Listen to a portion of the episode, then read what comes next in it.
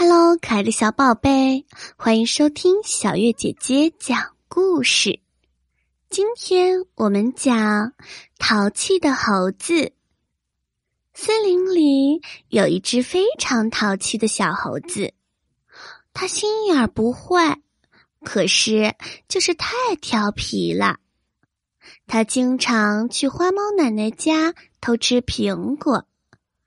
喜欢去灰熊叔叔的蛋糕店捣乱，还把奶油涂在自己的脸上，扮成大灰狼的样子来吓唬小兔子。不过大家都习惯了。今天像往常一样，小兔子要独自去奶奶家。他收拾好东西出门了，走在路上。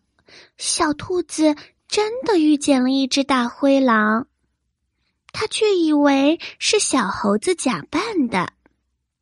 小兔子说：“我知道是你，你吓唬不了我。”大灰狼咽了咽口水，不害怕我的小白兔，我还是第一次看见呢。这只兔子一定是非常好吃的。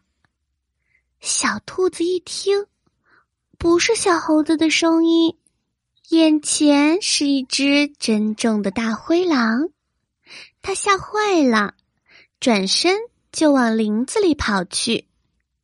可是大灰狼跑得比它还快，眼看就要抓住小兔子了。大坏蛋，不许欺负我的朋友！是小猴子的声音。他从树上跳了下来，用一个捕鱼的大网把大灰狼一下子就套住了。然后他拉起小兔子，头也没回的一溜烟的就跑没影儿了。大灰狼还在网子里气得嗷嗷乱叫。